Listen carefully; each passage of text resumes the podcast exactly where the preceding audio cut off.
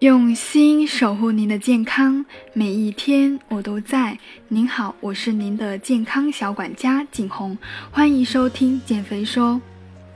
如果你喜欢的节目或者有一些疑问的问题呢，可以添加微信大写 zh 幺幺六六幺幺。那今天呢，我想跟大家分享一个内容，是很多粉丝有跟我聊过这样的一个相关的共性的问题，就是他们没办法去控制自己的食欲，导致经常减肥失败。那我们今天就来聊一聊，该如何去面对我们这么大的一个食欲呢？在平时生活中，你有没有这种感觉？很多时候明明吃饱了，可还是感觉少点什么。不满足呢，还是不足够呢？路过甜品店的时候，看了一眼鲜嫩的糕点，你是不是就必须要买一块小蛋糕呢？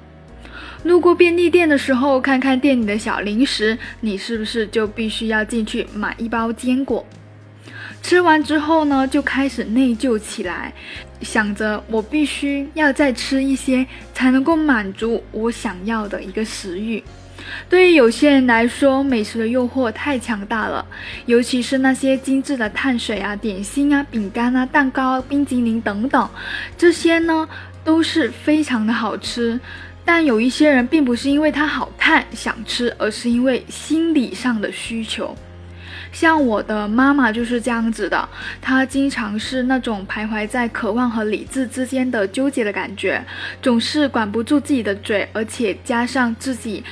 由于他们那个年代呢，因为小时候吃的东西是比较少的，现在经济跟上来之后，就容易暴饮暴食，吃了很多，所以呢，身材呢越来越肥胖。我跟他聊过很多，但是呢，他还是没办法说能够满足自己的食欲，也就是我妈妈她的一个食欲呢，是永远都是满足不了的。就像呃，有人在控制着他的一个食欲，比如说是大脑，他会向他发出这样的一个信号，而不是因为肚子饿了的一个信号。所以呢，我们在生活的饮食上面一定要做一些饮食的调整，才能够去摆脱这样的一个大的食欲。那总结来说呢，引起我们食欲旺盛的一个罪魁祸首，就是我们对碳水的依赖、精加工食品以及可以节食而导致的。那我们要怎么做到呢？收放自如，成为我们自己食欲的主人呢？今天呢，就教你五招小技巧，就像我妈妈一样的摆脱掉了她的这样的一个大食欲的情况。那首先第一点呢，就是要尽量的去避开食品添加剂，因为很多食品添加剂呢都会刺激食欲，让我们吃多的。在我们去购物的时候呢，总是希望能够买到一些新鲜的东西，但是食品包装上的配料表呢，很多一些隐形的字眼都是会添会有添加剂的身影。配料呢，就是在加工过程中存在于食品中的一个所有的物质，包括食品的添加剂。那么配料表中排名越前的话，说明它的成分越高。一般呢，配料中除了原料和辅料，剩下的基本都是食品添加剂了。如果说吃太多添加剂含有的食品呢，对我们的一个食欲呢是不太好的，以及我们的健康。那其次呢，就是尽量能够让自己少吃一些碳水，可以多选择一些健康的脂肪啊。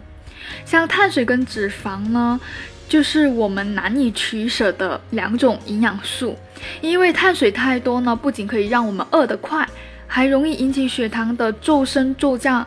碳水尽量少吃一点，我们可以尽量多吃一些优质的脂肪和蛋白质，让身体减少对碳水一种过度的依赖，慢慢的去适应脂肪功能的一个模式。这里呢，不需要太过担心少吃碳水而引起低血糖的问题。因为呢，我们身体的一个肝脏跟肌细胞本身就会储存一定的一个糖原，当血糖降低的时候呢，会自发的进行糖异生的作用，平衡我们体内的血糖水平。那么健康的一个脂肪呢，多来源于植物油，比如说像橄榄油、亚麻籽油，还有坚果里面的油脂都是比较好的。那第三个呢，就是呃。学会一个冥想，还有参与社交活动，从我接触了瑜伽之后呢，我也是慢慢接触到了这一块，由心理因素导致的一个食欲呢，是可以通过正念去缓解的。